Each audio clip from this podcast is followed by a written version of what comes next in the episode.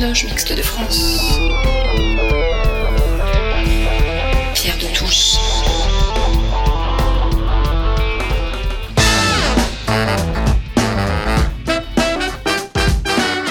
Les débats de Pierre de Touche.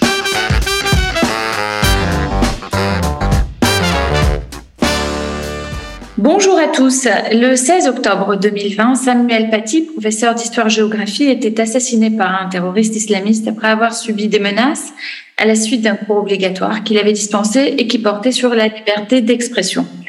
Deux ans plus tard, nous avons souhaité savoir quelle était la situation de l'école de la République. Depuis plusieurs mois et particulièrement depuis septembre, nous assistons à ce que je serais tentée d'appeler une offensive. Le nombre d'incidents liés à des revendications religieuses ne cesse de croître. Alors, il semble y avoir eu une prise de conscience après l'assassinat de Samuel Paty, tant au ministère de l'Éducation nationale que parmi les enseignants et dans la population, tant le choc avait été grand. Aujourd'hui, cette prise de conscience est-elle retombée comme un soufflet? La loi dite de respect des principes de la République, loi qui a pour objet de lutter contre le séparatisme, a-t-elle vraiment changé la donne à l'école?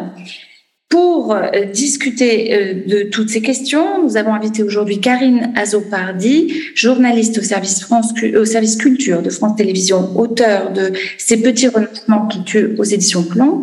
Bonjour Karine. Bonjour. Marc Burla, directeur d'école à Marseille et membre de la GLMF. Bonjour Marc. Bonjour. Jean-Pierre Aubin, universitaire et inspecteur honoraire de l'éducation nationale, auteur en 2020 d'un rapport afin de promouvoir et d'harmoniser la formation du personnel à la laïcité telle qu'elle est envisagée dans le cadre de la lutte dite contre le séparatisme et auteur d'un livre euh, intitulé Comment on a laissé l'islamisme pénétrer l'école. Bonjour Jean-Pierre. Bonjour. Et nous avons choisi d'intituler euh, cette émission École et laïcité, l'école de la République face aux revendications religieuses. Alors, une première question que je vais euh, poser à vous trois, euh, je la posais en premier à, à Marc Burla. Deux ans après l'assassinat de Samuel Paty, quelle est la situation? Alors, sincèrement, euh, la situation n'a pas beaucoup évolué. Euh, pas beaucoup de changements et j'oserais même dire euh, certains, presque un certain oubli de ce qui a pu se passer. Alors quand on en parle, bien sûr, tout le monde, euh, tout le monde se souvient, en tout cas tous les enseignants se souviennent. En revanche, euh, il n'y a pas eu de, il y a eu une prise de conscience sur le coup, une petite prise de conscience lors des, lors des commémorations un an après. Là, on est un petit peu dans un certain oubli. Euh, on n'a qu'à voir d'ailleurs l'augmentation des, des, faits de laïcité, des faits d'atteinte aux valeurs de la République. Donc euh, voilà, pour, pour, pour être court, euh, malheureusement, malheureusement, euh, le constat est tout de même relativement pessimiste. Jean-Pierre Aubin Oui, bah, j'irai dans le même sens que, que Marc, euh, qui est beaucoup plus proche du terrain que moi et pour dire que les choses ne s'améliorent pas. C'est pas lié d'ailleurs à l'assassinat de Samuel Paty, ça ne s'améliore pas de manière continue depuis une vingtaine d'années. Euh, si deux choses ont peut-être changé depuis l'assassinat de Samuel Paty, c'est quand même des personnels de l'éducation nationale qui sont euh, maintenant prévenus. On ne peut plus ignorer que n'importe quel enseignant dans sa carrière va avoir à gérer des atteintes aux valeurs de la République dans sa classe. Euh, contrairement à euh, il y a quelques années où euh, ces, ces, problèmes étaient déniés dans les instituts de formation, ce n'est plus le cas. Et la deuxième chose, qui est la conséquence directe de l'assassinat de Samuel Paty, c'est la peur qui se développe chez les enseignants et chez plus généralement, les, je pense aux chefs d'établissement, chez les personnels de l'éducation nationale. En témoigne le fait que bon, le, le témoin du livre de Karine euh, a souhaité garder l'anonymat et que euh, lors des nombreux euh, reportages télévisés qu'il y a eu après l'assassinat, euh, je n'ai vu aucun enseignant euh, témoigner à visage découvert, sous, très souvent visage flouté et la voix dissimulée. Donc il y a aujourd'hui une vraie peur qui s'installe. on verra par exemple comment se développe l'autocensure des enseignants aujourd'hui. Et Karine Azoupardi, alors euh, peut-être euh, vous pourriez nous, nous rappeler euh, les conditions dans lesquelles aussi vous avez rédigé ce livre que Jean-Pierre Aubin vient de mentionner Et puis, euh, vous, vous, vous connaissez particulièrement bien ce sujet puisque vous étiez à New York quand il y a eu les attentats du 11 septembre et vous avez perdu votre compagnon dans euh, les attentats du Bataclan. Alors moi, l'islamisme m'a rattrapé, oui, en quelque, chose, en quelque sorte, mais j'ai été dans le déni assez longtemps. C'est-à-dire que oui, le 11 septembre, comme vous le dites, j'étais euh, euh, j'étais euh, par hasard euh, la seule journaliste d'une télé française présente à, New York et donc j'ai couvert ces attentats. ensuite, je, enfin, je rappelle, je, ça ne fait pas avancer la réflexion, mais en 1995, mon compagnon qui a été tué au Bataclan en 2015 était dans la rame précédant la, rame qui a explosé dans le RER à Saint-Michel. Et puis il était dans la rue de Charlie, il était, il était à aussi, euh, à l'hypercacher, il avait acheté, son sandwich en face. Donc le destin, euh, quelque part, euh, nous a rattrapés et, et, moi a fait que j'ai été forcée et contrainte de, de, de m'intéresser à l'islamisme puisque c'était pas mon domaine de départ. Hein. Moi, je suis journaliste économique au départ et, et, et j'ai été forcée de m'y intéresser pour ça. En ce qui concerne le, le livre plus, plus précisément, nous, nous l'avions écrit euh, après la mort de Samuel Paty, évidemment, parce que mon, mon co-auteur était très touché par, par ce décès, euh, par cet assassinat absolument horrible. Euh, moi aussi, d'une autre manière, euh, parce que chaque chaque attentat euh, évidemment me fait revivre malheureusement euh, ceux de ceux qui nous ont personnellement touchés. Et donc nous avons beaucoup discuté à ce moment-là et le, le, le livre est venu est venu naturellement comme une sorte de pas de thérapie mais il est venu naturellement euh, à ce moment-là je pensais que c'était une évidence de l'écrire. Et moi je n'étais pas du tout spécialisée dans les questions d'éducation si vous voulez. Jean-Pierre Aubin j'ai découvert vos écrits moi l'année dernière. Euh, vous voyez j'étais pas du tout spécialisée dans dans dans, ces questions là et je, on a écrit ce livre un peu comme un cheveu sur la soupe, de manière assez naïve, et je ne pensais pas qu'il aurait autant d'impact.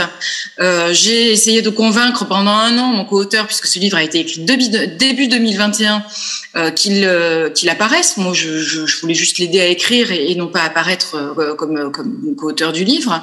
Euh, il n'a pas voulu, je comprends. Bon, maintenant, mais je ne comprenais pas vraiment parce qu'on est chacun dans notre bulle. Moi, je suis dans ma bulle de journaliste parisienne qui ne me rendait pas vraiment compte de ce qui se passait sur le terrain et quand il me racontait des choses qui se passaient dans sa classe, je trouvais ça énorme. Je lui disais mais c'est pas possible, tu, me racontes des cracks.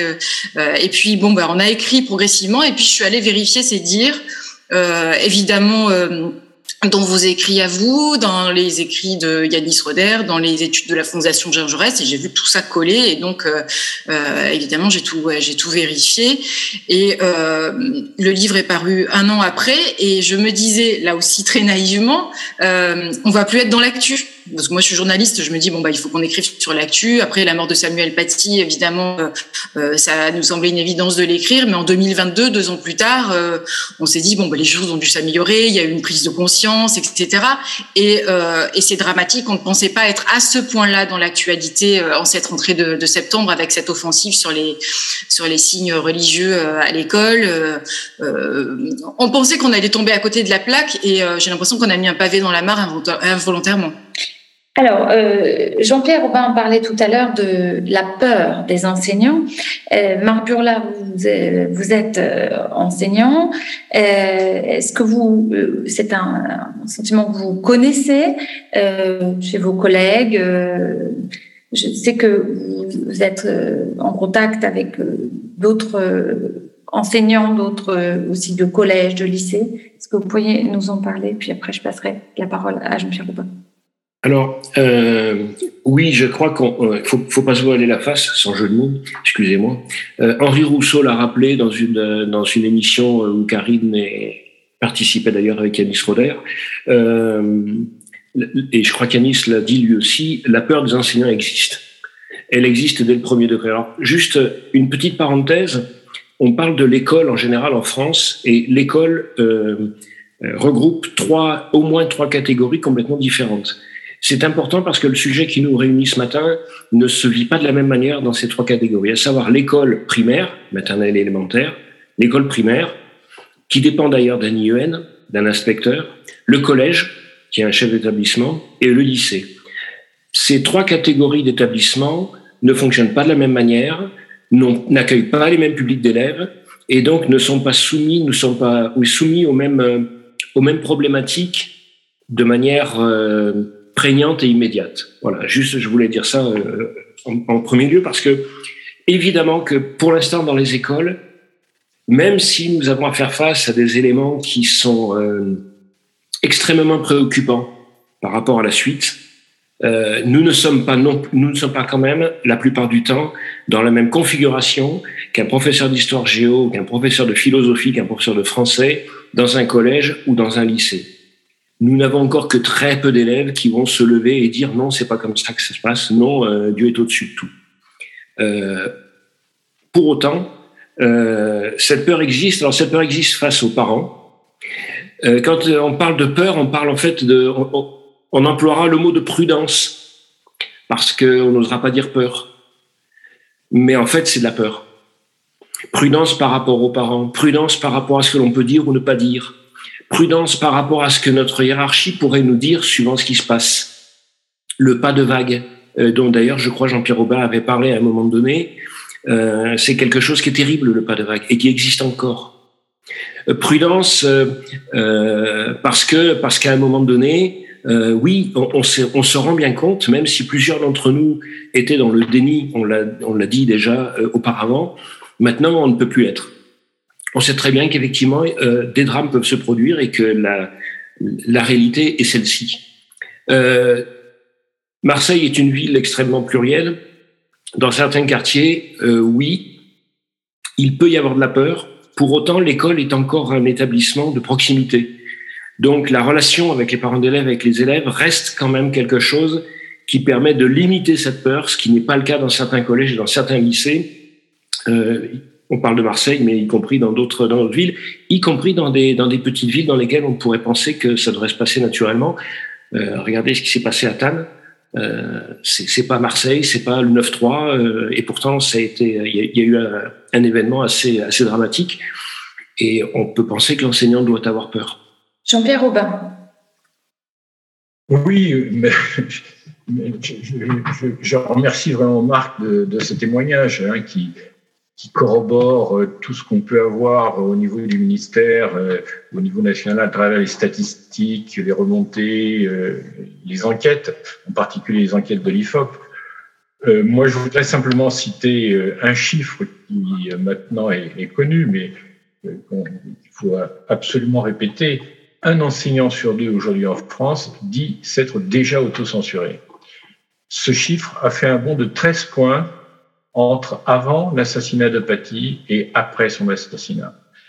Et euh, la moitié d'entre eux s'autocensurent régulièrement, soit fréquemment, soit de temps en temps, c'est-à-dire plusieurs fois par an. C'est-à-dire qu'ils ne traitent pas des points du programme, ils ne réagissent pas à certains propos d'élèves, euh, ils laissent les choses se faire et euh, euh ferment les yeux et les oreilles. Mais il y a aussi un deuxième type d'autocensure qu'il faut ajouter à l'autocensure préventive par crainte, comme dit l'enquête de l'IFOP, d'incidents avec certains élèves. C'est l'autocensure par lassitude. C'est-à-dire des enseignants qui n'ont pas peur, mais qui, ont, qui en ont assez euh, de traiter euh, dans la violence ou la gestion de la violence un certain nombre de points du programme. Je vais prendre un exemple. Euh, L'interruption volontaire de grossesse qui peut se, se qui s'enseigne en, en, sciences de la vie et de la terre, mais aussi euh, euh en éducation sexuelle par des professeurs aussi qui euh, traitent des sujets pluricatégoriels euh, au lycée. Je pense en, en particulier aux professeurs euh, qui enseignent les sciences économiques et sociales. En sociologie, c'est un problème qui peut être traité. certains professeurs renoncent. Pourquoi?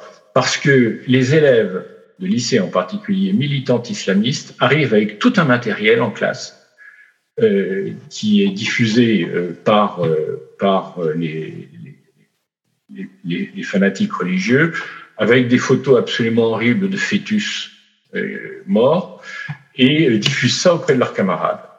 Et on ne peut plus avoir de débat à partir de ce moment-là. C'est impossible.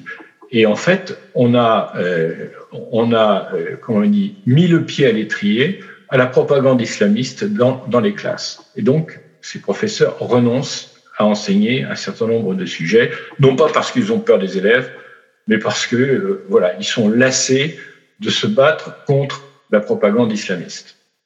Et j'ajouterais, si vous le permettez, euh, qu'il faut être extrêmement bien formé en face sur sa matière et parfois sur d'autres matières pour pouvoir répondre à, ce genre euh, d'objections, parce que ce sont souvent des élèves qui en savent un tout petit peu plus que les autres et qui vont argumenter, alors avec des arguments que leur ont donné des, moi j'appelle ça des entrepreneurs identitaires à l'extérieur de l'école, qui font soit partie euh, de la famille, du quartier ou qu'on a entendu sur les réseaux sociaux.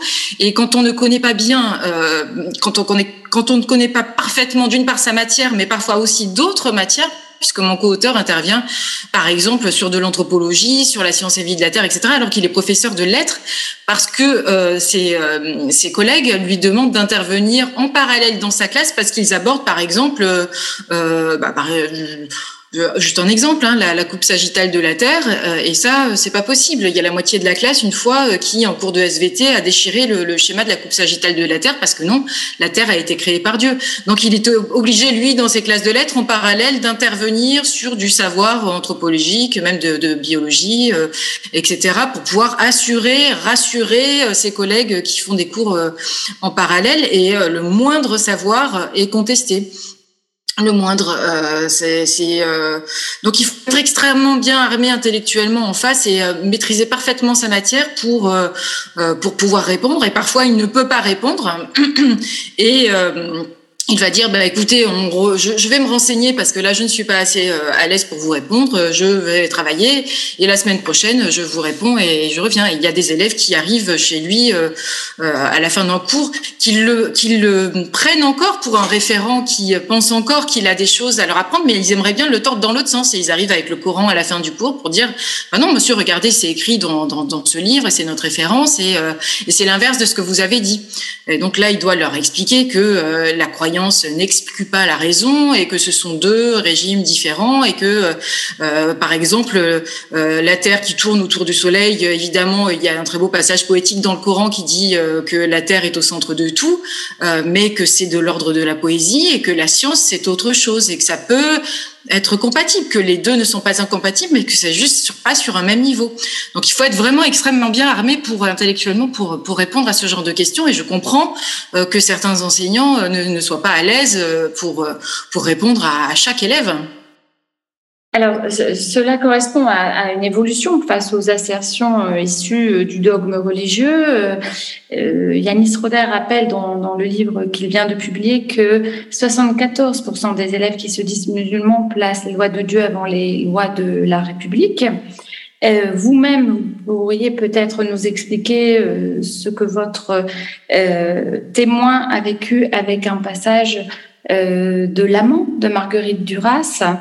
Euh, Karine Azopardi, je vous laisse Oui, alors euh, justement, il ne l'a pas vécu parce qu'il euh, voyait, euh, il, voulait.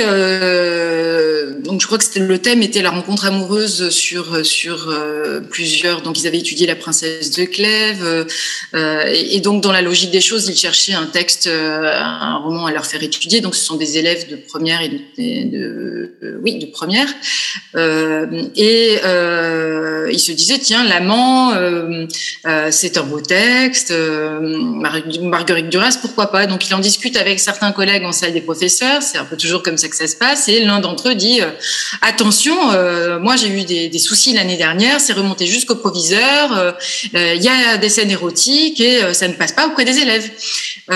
et là, clairement, ça fait partie d'un petit renoncement, il l'avoue, il s'est dit cette fois je vais passer mon tour, j'ai pas envie, j'ai pas envie, c'est vrai. Moi j'ai repris le texte de Marguerite Duras à la page 48, il y a une scène érotique, bon voilà. Mais c'est vrai que quand on pense euh, à ce à quoi tous les, les, les enfants, les, les, adolescents sont exposés sur les réseaux sociaux, euh, qui est absolument effroyable euh, du point de vue pornographique. Quand on pense aussi que euh, Samuel Paty a été une plainte a été déposée contre lui au commissariat pour euh, diffusion de matériel pédopornographique ou pornographique, pardon, par rapport aux cari caricatures de, de Charlie qu'il a diffusé, enfin qu'il a diffusé, qu'il a, qu'il a brièvement montré en classe. par contre, l'amende Marguerite Duras, on peut pas l'étudier parce qu'il y a une scène érotique. Enfin, il y a, un vrai souci, euh, il y a un vrai souci euh, de euh, par rapport à tout ce qui est sexualité, par rapport à tout ce qui est relation fille garçon, par rapport à ce qui est homosexualité aussi. Hein, un jour, il n'avait pas du tout calculé, il était en train de diffuser un euh, un, un, film euh, comme support pédagogique dans un de ses cours et à un moment donné il y a euh, deux femmes qui s'embrassent dans le film. Il n'avait pas du tout remarqué lui en, pourtant il avait regardé le film mais ça lui paraissait tellement banal ça dure une demi seconde et là il y a un élève qui s'est levé comme un diable de sa boîte et qui a dit ah ça monsieur c'est pas légal alors il a dit euh, attendez, attendez, on met sur pause, euh, ça n'a rien à voir avec la légalité, euh, euh, le droit ne dit pas ça, etc. Il a apaisé la classe, mais ça a commencé à partir juste sur une demi seconde d'un euh, d'un baiser dans un film qui est un matériel voilà culturel, pédagogique, et donc il y a une espèce de fermeture des esprits par rapport à des choses que nous on n'a pas vu venir parce qu'on a on a grandi avec cette ouverture. moi je suis de voilà je suis de la génération des années 70 euh, je suis née en 1975, j'ai pas, j'ai pas du tout eu à, à enfin, c'est quelque chose qu'on pensait acquis, hein. Alors en fait, ce à quoi on assiste, c'est euh, une offensive obscurantiste, une remise en cause de l'universalisme. Euh, Jean-Pierre Robin, c'est la remise en cause de, de, Voltaire et des Lumières. Oui, moi j'aborderai cette question d'une autre manière. Hein. Euh, je trouve qu'il est normal pour un croyant de dire et de penser que Dieu est au-dessus de tout. Je dirais même pour un croyant, c'est euh, la moindre des choses. La question n'est pas là. La question, c'est euh, d'admettre qu'on vit dans une société où les convictions, les croyances sont diverses. Et donc, on ne va pas imposer sa croyance aux autres ou ce qui euh, résulte de sa croyance, c'est-à-dire un certain nombre de principes moraux euh, que l'on veut imposer euh, dans l'ensemble de la société. Et donc, c'est de faire admettre que euh, la conviction que l'on a, bon, elle est relative, qu'on est dans une France qui est éminemment plurielle, où d'ailleurs les non-croyants sont majoritaires. Et donc, pour vivre en société, il faut accepter des principes qui dépassent en quelque sorte ses convictions personnelles. Euh, et ce principe, c'est la laïcité. C'est-à-dire, euh, dans la France d'aujourd'hui, c'est le principe de laïcité qui permet à des croyants, des non-croyants, et avec la multiplicité des croyances et des religions, euh, de pouvoir vivre ensemble. C'est ça qui pose problème aujourd'hui dans les classes, avec ces interventions qui veulent imposer à tous les élèves, y compris aux élèves non-croyants, même s'ils sont minoritaires, un certain nombre de comportement ou euh, de principes moraux. Voilà. Et donc c'est la liberté qui est, qui est en cause. La liberté de conscience, la liberté de comportement et la régulation par la République de cette liberté. Je pense, si, je puis me permettre, pour compléter à la circulaire de Zé de 1937, que vous connaissez certainement parfaitement mieux que moi, euh, sur le prosélytisme. tout n'est pas arrivé d'un seul coup et Zé, en 1937, avait, euh, avait euh, une circulaire sur l'interdiction du prosélytisme en classe et je pense qu'on est au cœur du, sujet. Zé, aujourd'hui, serait traité d'islamophobe et, et, serait disqualifié. C'est ça qui est absolument inquiétant. parce que ce, dont, ce à quoi on fait face, c'est non seulement un retour du religieux, mais un retour, euh, enfin un retour, pas un retour, mais un religieux particulier, c'est-à-dire un intégrisme. Et le prosélytisme est euh, le, cœur du sujet. Alors Marc Bula, vous êtes franc-maçon. Les francs-maçons sont attachés à la liberté de conscience, à la laïcité. Euh, comment et, vous êtes directeur d'école. Comment vous réagissez quand vous entendez tout cela? C'est pas, pas évident. C'est pas évident. Pour autant, euh, même si ce n'est pas évident, si c'est un sujet complexe, ça peut être très simple. Les croyances sont de l'ordre du privé. L'institution scolaire, puisque c'est le sujet d'aujourd'hui, c'est de l'ordre de l'autorité publique et républicaine. Euh, déjà, ce premier point doit être respecté.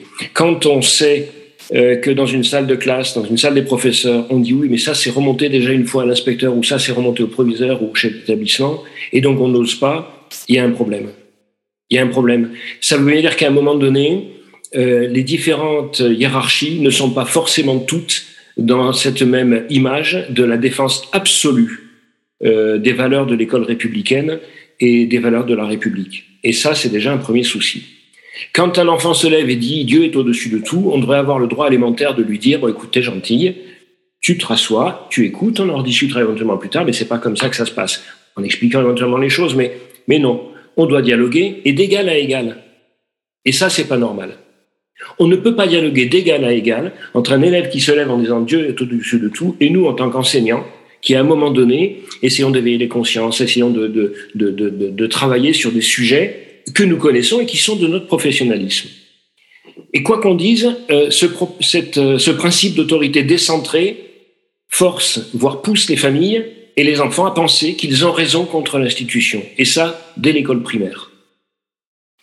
Euh, l'institution est un peu, normalement, la définition du fondement même de notre République. je vais peut-être paraître vieux jeu en disant ça, mais, mais normalement, ça devrait être ça. Or, euh, actuellement, de plus en plus, certaines familles doutent de l'école. Certains enfants doutent de l'école, de l'école au sens large cette fois-ci, et de l'enseignement qui est dispensé. Les exemples donnés par Karine sont, sont, sont flagrants. Euh, Aldous Huxley disait, la philosophie nous enseigne à douter de ce qui nous paraît évident. La propagande, au contraire, nous enseigne à accepter pour évident ce dont il serait raisonnable de douter. Je veux dire par là que on a un problème, et vous me parliez, euh, en, ce que j'en pense en tant que formation, vous savez qu'en formation, nous travaillons sur le symbolisme bien souvent. Le symbolisme, ça explique le sens de la pensée, le sens de la vie, mais ce n'est pas la réalité. Et la grosse difficulté, c'est qu'en fait, on a affaire à une mouvance politique, parce qu'il faut appeler les choses par leur nom, c'est pas une mouvance religieuse, c'est une mouvance politique, qui tend à faire croire que le symbolisme doit être la, leur symbolisme doit être la réalité. Et euh, décentrer ainsi le sens des mots, le sens des concepts, euh, permet des exagérations, permet ben, des assassinats, permet des atteintes à ce que nous appelons la laïcité, qui est quelque part simplement l'un des fondements de la liberté. Jean-Pierre Robin l'a très bien rappelé, la laïcité, c'est pas la négation des religions. C'est l'acceptation de toute religion et l'acceptation surtout de la liberté absolue de conscience, le droit de croire ou de ne pas croire à une vérité révélée de son choix. Karina Zopardi.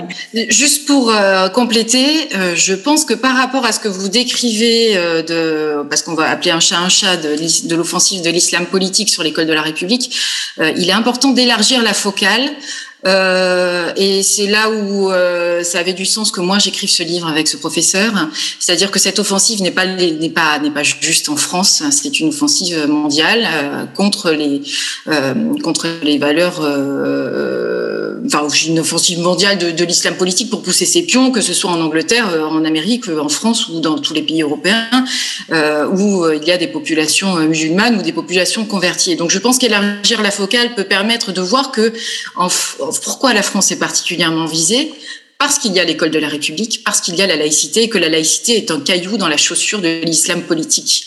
Et ça, c'est important parce que c'est un caillou dans la chaussure, mais c'est aussi quelque chose d'important parce que c'est notre outil. L'outil est déjà là. Euh, et utiliser cet outil, à mon sens, est primordial, crucial qu'on s'en, pas qu'on s'en ressaisisse, euh, mais qu'on comprenne d'où vient cet outil, d'où vient notre histoire s'appuyer sur notre histoire et surtout l'esprit de notre histoire euh, pour pouvoir tranquillement faire face à cette offensive parce que on a tout en fait, tout est là. Et d'ailleurs, Kamel Daoud, dans un édito du Point euh, cette semaine qui, qui s'intitule Pathie ou en pâtir, rappelle que dans les années 90, quand les islamistes ont pris le pouvoir en Algérie, ils ont euh, mis la main sur le ministère de l'Éducation euh, et sur le ministère de la Justice. Et je cite, il dit, parce que contrôler l'école, c'est contrôler l'avenir et fabriquer l'islamiste de demain qui remplacera le vaincu euh, d'hier. Euh, pour, euh, pour avancer, je voudrais demander à Marc Burla euh, l'épineuse question des sorties scolaires et ce dont il pense. Et en même temps, je vois notre réalisateur Gilles Solière, qui est par ailleurs élu et qui m'explique que les, il y a une offensive, y compris aussi au niveau des parents d'élèves, des activités périscolaires, etc. Donc, euh, l'épineuse question des sorties scolaires, Marc Berlin, face au voile. C'est en effet une épineuse question. Euh, alors, mon sentiment, mais mon sentiment n'a que peu euh, à voir dans l'affaire, est que les sorties scolaires sont l'école en dehors des murs. Donc c'est toujours l'école. Et je pense, alors je vais peut-être faire hurler du monde, mais je dis ce que je pense, je pense que nous avons perdu cette bataille. Les sorties scolaires, c'est l'école. À l'école, le voile n'est pas autorisé. Dans les sorties scolaires, le voile n'aurait pas dû être, n'aurait pas dû être autorisé.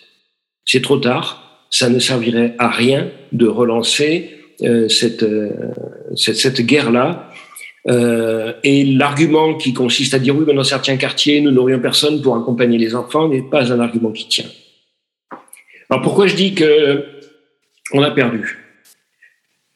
Je considère que euh, c'est l'école euh, en dehors des murs, donc c'est toujours l'école. Certains ministres et certains politiques l'ont considéré autrement.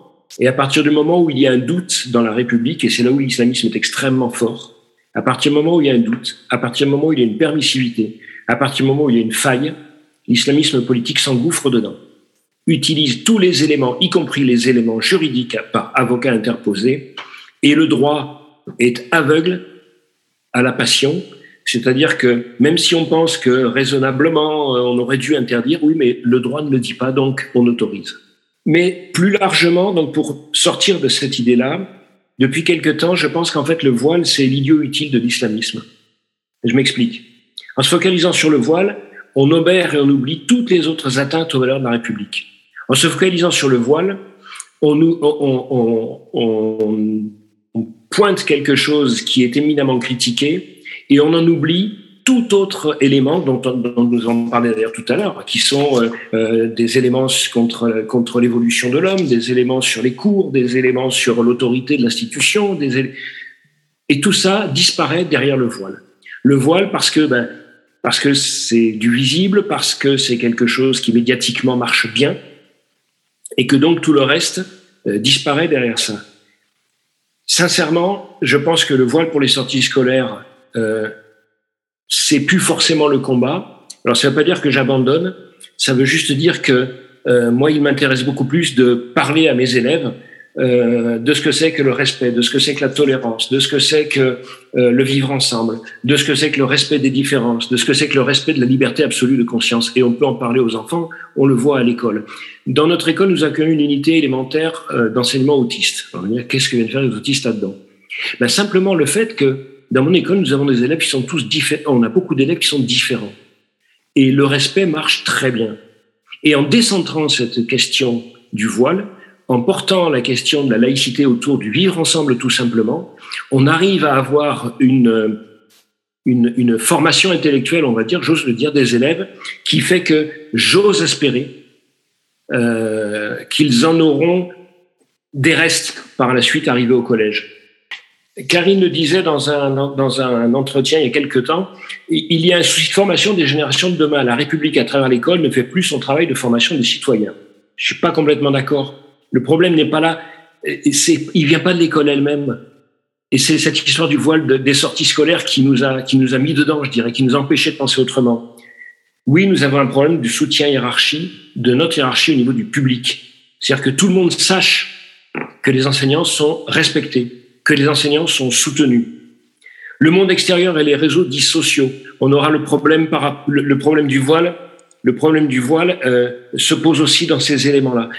Autrement dit, voilà, pour finir, c'est pas tant le voile dans les sorties scolaires maintenant qui est important, c'est ce qu'il cache. Alors, je voudrais euh, passer la parole à, Jean-Pierre Aubin euh, pour qu'il réagisse euh, non seulement à ce qu'a dit Marc Burla, mais aussi on est confronté de plus en plus au refus de parents qui, n'acceptent pas que leurs enfants partent en classe de découverte, à la, piscine, et ça c'est de plus en plus prégnant. Jean-Pierre Aubin. Ah oui, je, vais y venir, mais d'abord une remarque sur le voile. Euh, j'écrivais dans mon rapport de 2004, le voile est l'arbre qui cache la forêt, les autres atteintes à la laïcité. C'est toujours le cas, hein, c'est ce que nous dit exactement Marc. C'est toujours le cas et ça prend de plus en plus d'ampleur. Mais en même temps, c'est compréhensible. Le voile, la tenue vestimentaire, c'est ce qui se voit et ce que voient les journalistes en particulier. Et donc, les journalistes focalisent euh, systématiquement sur la tenue vestimentaire parce que c'est ce qui se voit lorsqu'on regarde les élèves sortir de l'école, du collège ou du lycée. Mais euh, ce qu'ils ne voient pas, c'est euh, bah, ce qui est dans le livre de Karine, c'est-à-dire les atteintes euh, et multiples atteintes au valeurs de la République dans la classe. Ça, ils n'en sont pas témoins, évidemment.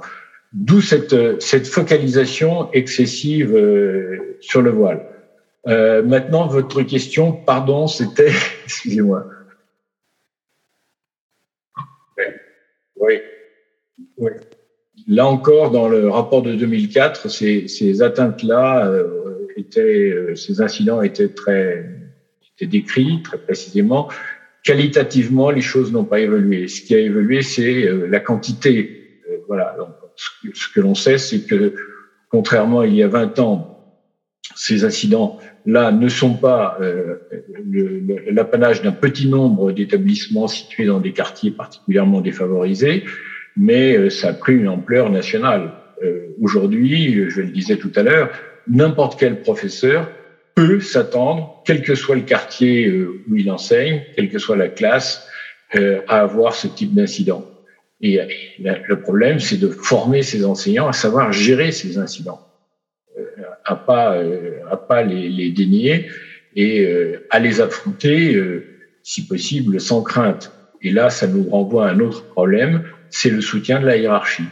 C'est la manière dont ces enseignants peuvent être aidés non pas uniquement par la formation, par les compétences, mais par un soutien de proximité. Si je prends des risques, je veux m'assurer que je serai suivi, que je serai protégé, que je serai aidé. Et euh, c'est là que le bas blesse. Nous allons revenir dans la deuxième partie de l'émission sur la question du soutien de l'institution. Karine Azopardi, vous vouliez réagir? Je voulais réagir à propos des sorties scolaires parce que je suis pas sûre de comprendre la même chose que Marc Burlap euh, par rapport au, voile.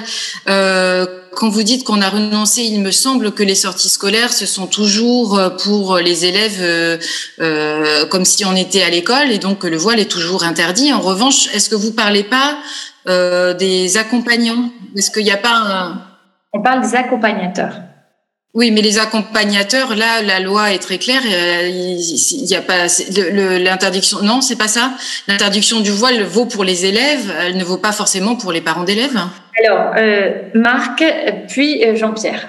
Très rapidement. Oui, l'interdiction du voile vaut pour toute personne dans l'école. Mais en revanche, dès qu'on sort de l'école, les accompagnateurs, donc les mamans voilées par exemple, les accompagnateurs peuvent être voilés. Ce que je dis juste, c'est que on a un petit souci de définition dans la mesure où les sorties scolaires sont effectivement de l'école hors les murs, logiquement, la même règle de l'école devrait s'appliquer à l'extérieur, y compris donc aux accompagnateurs qui ont en quelque sorte une délégation d'enseignement. Mais par exemple, est-ce que les ah bah, oui d'accord. Mais par exemple, est-ce que les mamans qui viennent à des rencontres parents-professeurs à l'intérieur du collège ou de l'école euh, restent voilées? Oui. Et donc pour moi, c'était voilà. Donc Pierre Robin. Oui, la question des accompagnatrices scolaires, euh, c'est la suivante, c'est le statut de ces personnes. Euh, lorsqu'ils vont dans, ces, ces mères d'élèves vont à une réunion à l'école, elles ont un statut clair de parents d'élèves et donc elles ne tombent pas sous le coup de tombent sous le coup d'aucune loi. C'est le, régime de liberté qui euh, qui prévaut. Euh, et la question, c'est de savoir si euh, elles sont, elles ont un statut particulier lorsqu'elles accompagnent les élèves à l'extérieur. Et là-dessus, c'est le Conseil d'État qui a tranché par un arrêt à une voix de majorité d'ailleurs euh, décidé qu'il n'y avait pas de statut euh, d'accompagnant scolaire et donc qu'elles étaient toujours mères d'élèves, comme si elles participaient à une réunion en quelque sorte. Et euh, la thèse inverse, qui a été euh, minoritaire, c'était la thèse selon laquelle ces mères d'élèves n'accompagnaient pas seulement leurs enfants, mais tous les enfants, et qu'à ce titre, elles devaient afficher leur neutralité. Cette thèse a été minoritaire. Mais cette bataille a donc été perdue, elle a été perdue au Conseil d'État, comme le dit euh, Marc, mais euh, rien n'empêche qu'une autre bataille pourrait être menée euh, au Parlement pour faire une loi qui s'impose évidemment à, à l'instance magistrale du Conseil d'État, qui s'imposerait à ce moment-là. Mais là, on manque d'une volonté politique, en particulier, alors je le sais parce que j'ai eu plusieurs réunions avec des parlementaires de plusieurs groupes sur cette question, parce que ces parlementaires sont souvent aussi des élus locaux, et qu'en tant qu'élus locaux, ils ont peur de devoir se substituer financièrement euh, à la défaillance des, des mères d'élèves, au défaut de mères d'élèves, en rémunérant des accompagnateurs scolaires. Et ça, je crois que ça, ça, ça se heurte à cette réalité-là, qui est une réalité économique, financière pour les collectivités, en particulier euh, pour l'école primaire, évidemment, où le problème se pose et où euh, toutes ces sorties scolaires devraient être à ce moment-là prises en charge par euh, les mairies. Alors, on va faire une courte pause musicale avant de, de, continuer cette émission avec un dimanche de janvier, une chanson de Jeanne Gérald qui est interprétée par Hallyday et qui revient évidemment sur euh, les la manifestation qui avait lieu en soutien euh, aux, aux, victimes euh, des attentats de Charlie Hebdo, un dimanche de janvier.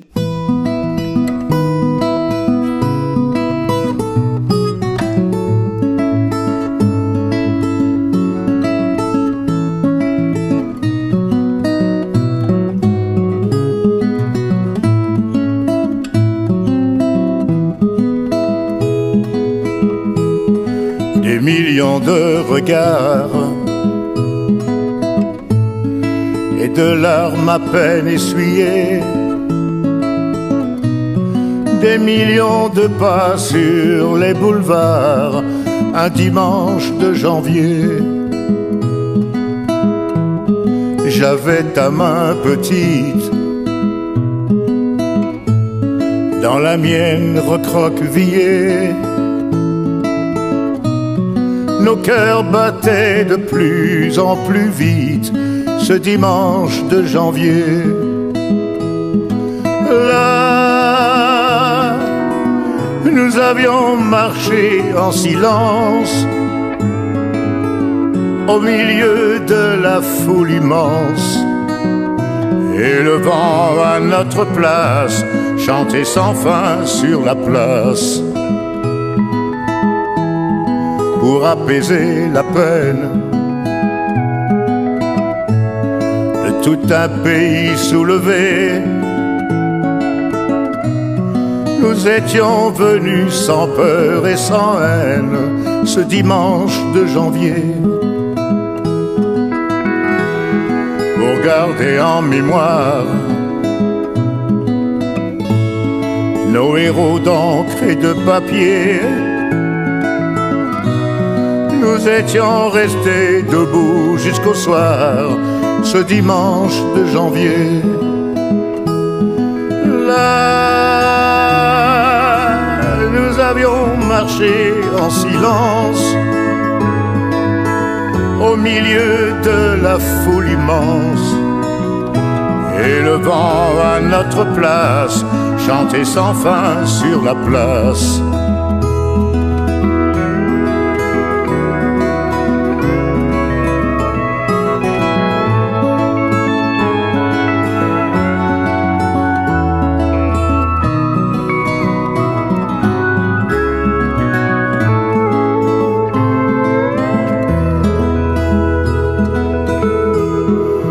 Depuis dans nos villes.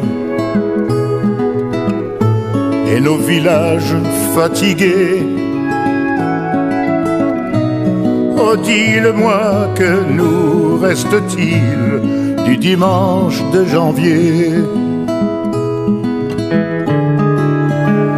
Que reste-t-il de ce dimanche de janvier? Que reste-t-il de ce dimanche de janvier? Oh, que reste-t-il de ce dimanche de janvier?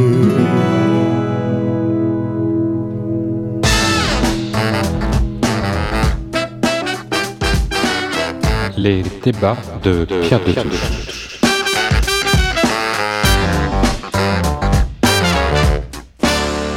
continue cette émission, l'école de la République face aux revendications religieuses, avec Karine Azopardi, journaliste au service culture de France Télévisions et auteur de Ces petits renoncements qui tuent, Marc Burla, directeur d'école à Marseille, membre de la GLMF, et Jean-Pierre Aubin, universitaire et inspecteur honoraire de l'éducation nationale. Euh, Karine Azopardi, euh, vous aviez évoqué tout à l'heure, mais je vais vous faire réagir tous les trois, euh, la question du soutien de l'institution. Karine Azopardi, euh, je vous laisse la parole. Alors moi, je me fais toujours un peu le perroquet de mon co-auteur parce que, encore une fois, je ne suis pas une journaliste spécialisée dans l'éducation, que j'ai découvert ça à travers ses yeux lui, à lui. Et donc, quand je lui pose la question, euh, évidemment qu'il n'y a pas d'essentialisation à faire ou de mettre tout le monde dans le même sac. C'est très très variable d'un établissement à, à l'autre, me dit-il. On pourra en discuter avec des collègues à lui. Et c'est très très variable à l'intérieur de son établissement à lui au cours des années. C'est-à-dire que parfois il y a un proviseur qui est sur une ligne, un proviseur adjoint qui est sur une autre ligne. Et c'est ça, d'après lui, le problème, c'est qu'il n'y a pas une ligne claire de soutien. Euh, quand il se passe un incident, on ne sait pas comment la hiérarchie euh, va va réagir. Il y avait, euh, par exemple, euh, quand il était principal de principal non professeur principal d'une classe, une collègue de physique chimie qui avait eu un incident en classe avec une élève qui refusait lors des manipulations de retirer ses gants. donc elle lui avait demandé à lui de venir en tant que professeur principal dans le bureau de la proviseur pour parce que la mère était convoquée, l'élève refusait de retirer c'était dangereux. Euh, et, euh, et l'élève avait dit, mais je ne montre pas mes, mains à un couffard. Et la avait euh, estimé qu'il ne s'agissait pas d'un vêtement religieux. Or, euh, j'ai découvert aussi que ce vocable n'était pas forcément très connu, euh, mais c'est un vocable religieux. C'est évidemment euh, en utilisant ce terme euh, qu'on confirme que les gants sont bien un vêtement religieux, un signe religieux en classe, et que donc à ce titre ils doivent être enlevés. Et euh, c'était pas forcément à ce titre d'ailleurs que la professeure de, de, de physique chimie souhaitait faire enlever ses gants à son élève, mais c'était une simple question de sécurité lors de manipulation de, de chimie. et donc là, il y a il y a des angles morts en fait à chaque fois dans l'administration et il y a une, le manque euh, d'une ligne claire euh, qui soit, euh, je pense, au niveau de tout le ministère. Après ça, c'est mon avis personnel de, de, ce que je ressens, de tout ce que j'y lis depuis qu'on a écrit ce livre. il n'y a pas une ligne claire et les professeurs naviguent un peu à vue et l'administration aussi, malheureusement. Marc Burla, vous qui êtes au, au contact quotidien. Alors, quel soutien de l'institution Je dois avoir de la chance, je n'ai jamais eu de souci de soutien de mon institution sur ce sujet-là. Mais je sais que je suis pas forcément majoritaire. Je l'ai dit tout à l'heure, l'école dépend d'un inspecteur, les collèges du chef d'établissement et du, et du directeur académique, et les lycées d'un autre chef d'établissement qu'on appelle le proviseur et du recteur. Euh, en 2004, Jean-Pierre disait, permettez-moi de vous citer, sur un sujet aussi difficile et aussi grave puisqu'il concerne la cohésion nationale et la concorde civile, soulignons qu'il est chez les responsables deux qualités qui permettent beaucoup et qu'on devrait davantage rechercher, développer et promouvoir à tous les niveaux, ce sont la lucidité et le courage. Force est de constater, je sais qu'il n'est pas bon ton de le dire, force est de constater que ces deux qualités-là, visiblement, manquent encore trop souvent si euh, la hiérarchie soutenait publiquement tous les enseignants, si l'institution était unie et soudée, je pense que nous aurions fait un énorme pas vers cette euh, victoire que nous appelons de nos voeux.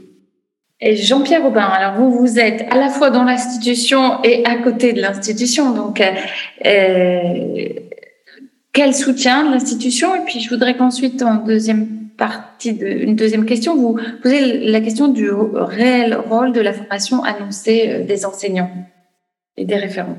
Je dirais que voilà, on est dans une institution qui, euh, dans toute son histoire, a développé euh, la culture du pas de vague. Ça vient de loin. Je pense que voilà, les institutions scolaires, les établissements scolaires sont les héritiers des collèges congréganistes, de l'Église, et donc, on développait la même culture du euh, on lave notre linge sale en famille, mais euh, on n'en fait pas part à l'institution, euh, à la justice, on n'en fait pas part euh, au public. On le voit aujourd'hui avec les affaires de pédophilie dans l'Église, mais n'oublions pas que l'école publique aussi a eu sa période de déni de la pédophilie des, des enseignants et que on, on, faisait en sorte, il n'y a pas si longtemps, de déplacer les enseignants fautifs, comme on disait, plutôt que de les signaler. Je pense encore à un autre dossier qui est, qui est terrible, en fait, celui du cyberharcèlement qui conduit un certain nombre d'élèves au désespoir, voire au suicide. On l'a nié pendant je ne sais pas combien de temps. Et même encore aujourd'hui, on rencontre des chefs d'établissement qui, euh, interpellés par des parents d'élèves harcelés, disent ah mais ça se passe sur les réseaux sociaux, c'est pas notre affaire, débrouillez-vous, voilà, et qui ne signalent pas les faits. Euh, donc on est dans cette culture-là et euh, l'irruption de l'islamisme à, à l'école euh, voilà, a entraîné le même type de réaction du, pour, pour un recteur. Un établissement dont on ne parle pas est un établissement qui fonctionne bien. Voilà.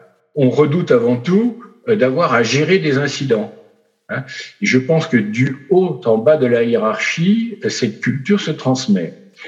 Euh, il y a eu un ministre, Jean-Michel Blanquer, qui euh, a proclamé euh, à plusieurs reprises, urbi et torbi, que la culture du pas de vague devait cesser, que tous les enseignants seront soutenus. Oui, mais dans la réalité des faits, euh, il n'a pas été totalement entendu, c'est le moins qu'on puisse dire.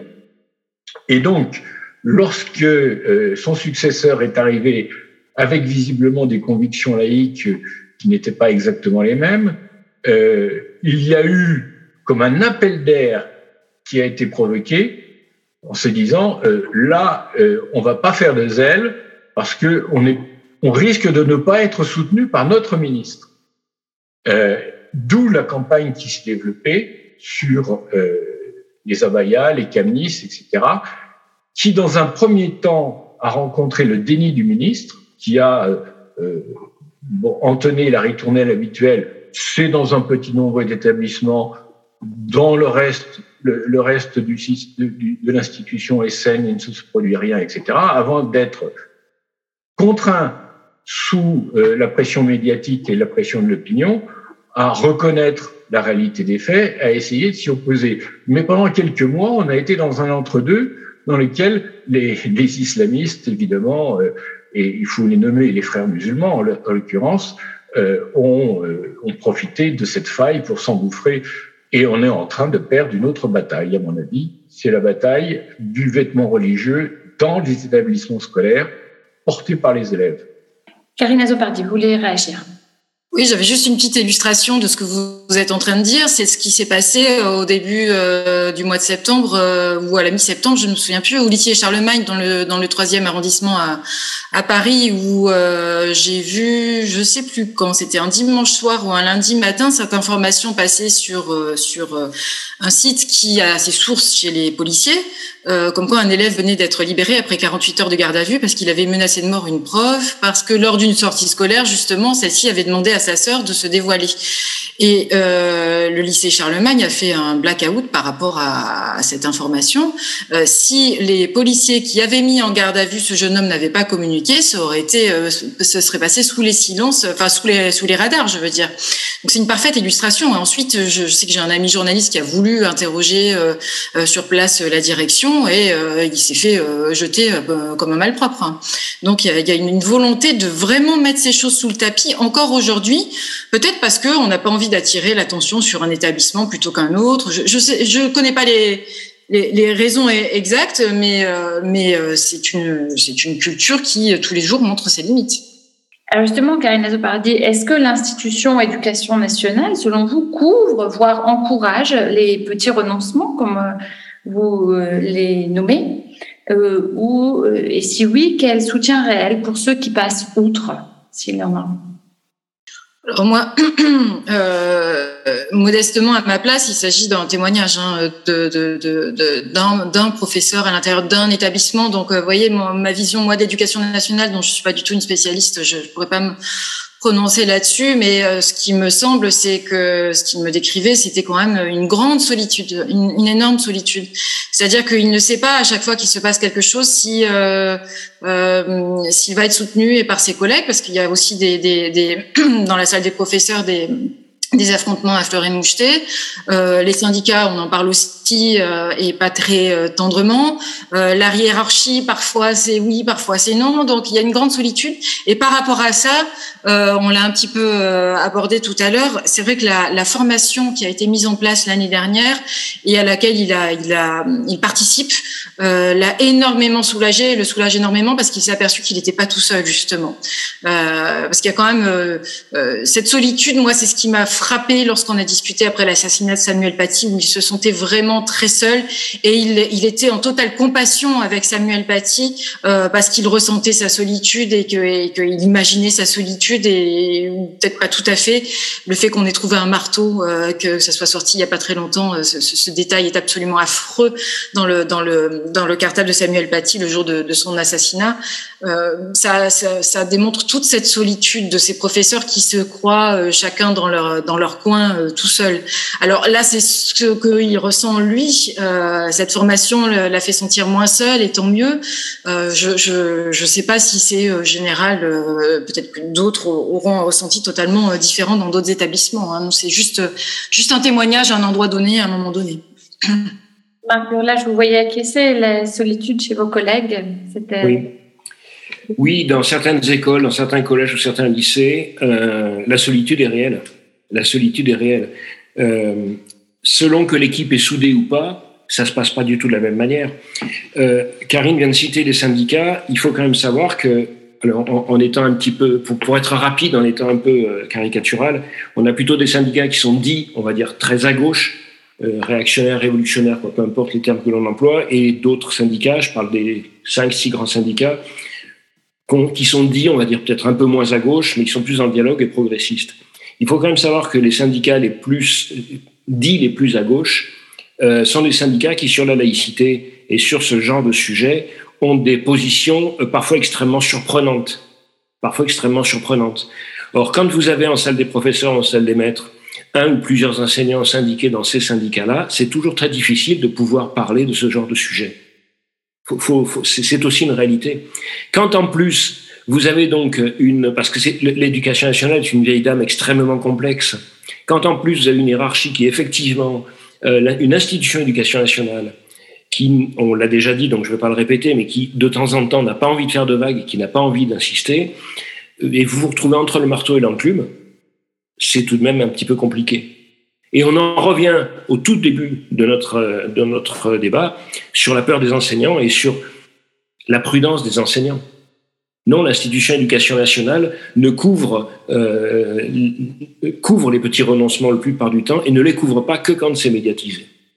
Ou quand il y a un responsable qui a le courage et la lucidité de pouvoir le faire et d'en parler. Alors, on va, on va s'acheminer doucement vers, vers, la fin de cette émission. Jean-Pierre Aubin, quel est aujourd'hui le statut de la laïcité au sein de l'éducation nationale et plus particulièrement de son ministère? Alors, il y a un discours sur la laïcité hein, qui est le même depuis toujours. L'école républicaine est laïque. Et euh, bon, la laïcité est un, principe fondateur de l'école et euh, elle est devenue euh, depuis euh, un principe constitutionnel, un des, des, rares quatre ou cinq grands principes inscrits dans l'article premier de la Constitution.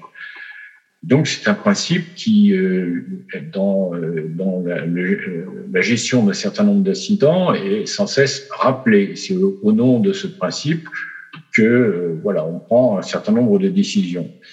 Euh, ce principe n'est pas le seul euh, je pense qu'il y a deux autres principes qui devraient être davantage rappelés dans la gestion des incidents à l'école et dans l'offensive islamiste. C'est le principe de liberté et le principe d'égalité.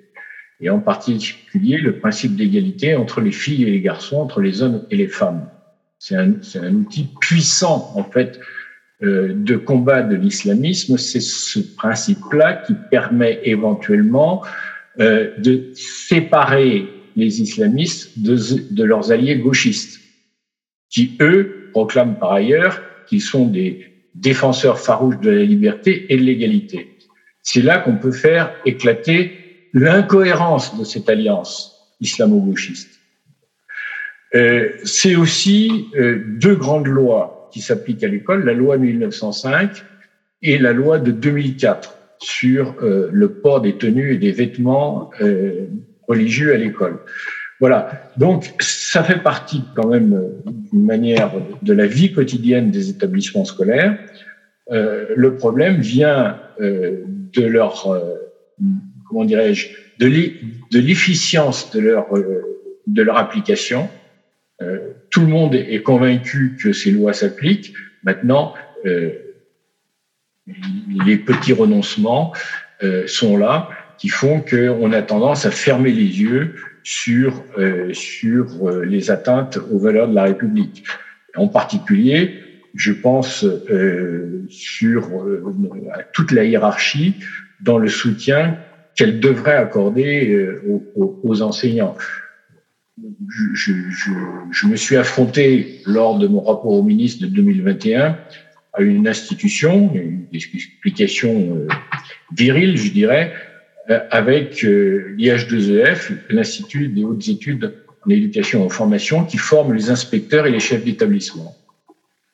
Devant les chiffres euh, qui étaient ceux qui étaient sortis de, de l'enquête pour la Fondation Jean Jaurès, euh, de, les chiffres de l'autocensure, un enseignant sur deux, j'ai interpellé l'institution en disant mais comment comment vous réagissez dans la formation euh, des cadres de l'éducation nationale à, à, ce, à ce chiffre? Est-ce qu'il ne faudrait pas que chaque inspecteur, chaque chef d'établissement se dise lorsqu'il prend son poste, j'ai un enseignant sur deux dans mon établissement en moyenne qui s'autocensure. Qui sont-ils? Sur quoi est-ce qu'ils s'autocensurent? Comment puis-je les aider? Comment les accompagner? Voilà ça a été un discours qui est, voilà, j'ai prêché dans le désert. Marc Burla. Le, le, le, statut de la laïcité est, est indiscutable. C'est pas tant le statut qui est important, c'est la mise en œuvre. Moi, je rêve d'inscrire euh, au fronton de mon école, j'espère y arriver un jour, euh, les six mots qui sont les six valeurs de la Grande Loge de France liberté, égalité, fraternité, laïcité, mixité, solidarité. Parce qu'il y a une chose qu'on oublie un petit peu de temps en temps, à force de parler de laïcité, c'est la mixité. Jean-Pierre Aubin vient de le rappeler. Euh, le principe de mixité est fondamental. Et c'est un tout.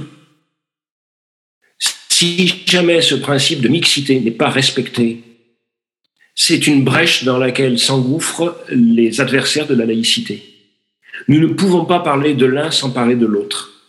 Donc c'est pas tellement tant le statut. Le statut hier, on a régulièrement, on a la journée de la laïcité le 9 décembre, donc on a des journées pour la mixité, on a des journées, on, a, on va le, le, 10 novembre, on a la, journée euh, euh, de lutte contre le harcèlement en milieu scolaire. On, on a des journées sur tout. On, quand on a des journées sur le site du gouvernement, éducation.gouv.fr, dans Eduscol, qui est une base de données extraordinaire, on a plein de fiches pédagogiques, on a plein d'outils, on a, on a pléthore d'outils pour travailler. En revanche, on n'a pas forcément toujours la possibilité de les utiliser. Mais c'est bien joli d'avoir pléthore d'outils pour les travailler, c'est bien joli d'avoir une formation. Mais qu'est-ce que, dans la réalité, on met en place? Qu'est-ce que dans la réalité, qu'est-ce qui, dans la réalité publique, de l'école publique au sens large, est fait pour favoriser le statut de la laïcité, le statut d'amitié au sein de nos établissements scolaires? Karine Nazopardi, euh, la laïcité est-elle euh, considérée réellement et dans les faits comme l'un des piliers de l'école républicaine, selon vous? Évidemment, mais je pense qu'il y a, il y, a, deux choses sans lesquelles la laïcité peut, peut, peut demeurer un vain mot. Évidemment, Marc Burla a dit la, une des deux choses les plus importantes, c'est la mixité. Et la mixité, on voit qu'elle elle, elle est de moins en moins une réalité à travers les années, c'est-à-dire que l'école, le collège, le lycée, c'est le lieu où les générations se croisent avant de se, euh, avant de se séparer. Avant, il y avait aussi le service militaire qui faisait se croiser une classe d'âge masculine, euh, mais ensuite on ne se recroise plus dans la société et on vit euh, dans euh, bah, l'archipel français, comme le décrit très bien Jérôme Fourquet.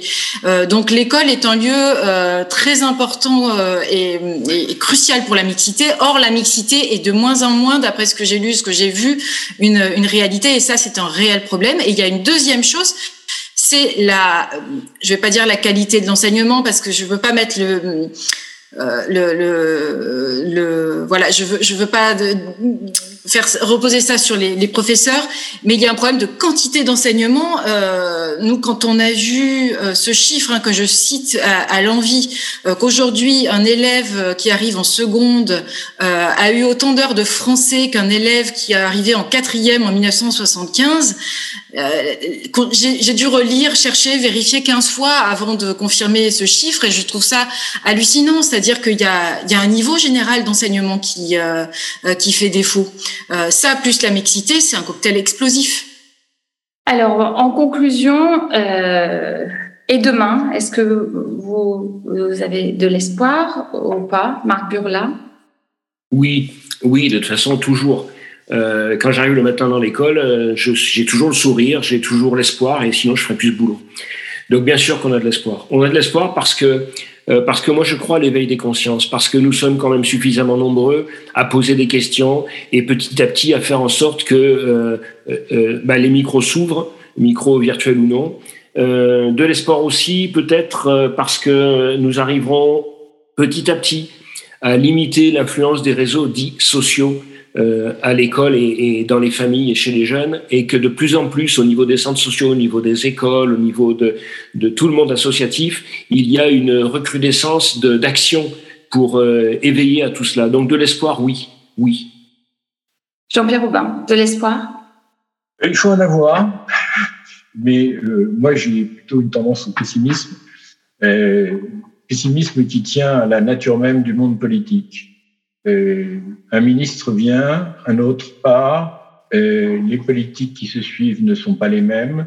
Rien de pire dans un combat euh, qui est engagé contre euh, une puissance extérieure. Hein. Euh, il, faut, il faudrait que les politiques soient bien conscients que l'offensive islamiste euh, est une offensive non pas religieuse mais politique qui instrumentalise euh, la religion pour parvenir à ses fins. Et ses fins, c'est prendre le pouvoir, prendre le pouvoir sur des territoires en France, sur des populations, euh, prendre le pouvoir tout court euh, au Moyen-Orient et en Afrique du Nord. Et c'est la même offensive euh, qui se déroule depuis précisément plus d'un siècle ou à peu près un siècle maintenant. Si on ne prend pas conscience de cette dimension géopolitique à laquelle on est affronté euh, et de, la manière euh, de la combattre, je pense que voilà, on est un peu comme euh, euh le, le, le, le, bateau ivre hein, sur euh, dans la tempête, euh, qui est bon, qui navigue au gré des, des éléments et sans ligne directrice très claire ou avec des lignes directrices qui, euh, qui sont qui alternent euh, en fonction des, de la conjoncture politique.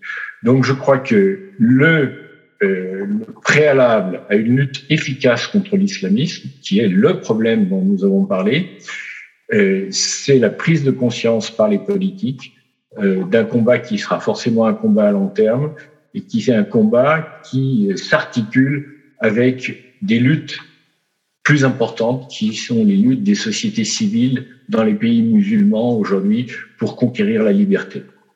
Karine Azopardi. Moi, je voudrais juste reprendre une citation qu'on a de, de, de Guy Debord qu'on a qu'on a qu'on a cité dans notre livre. Il faut envisager le pire et combattre pour le meilleur. Euh, mais avant de pouvoir combattre pour le meilleur, envisager le pire, ça veut dire euh, se rendre compte de la réalité. Donc ça, c'est ce qu'on commence à faire, mais le chemin est encore long.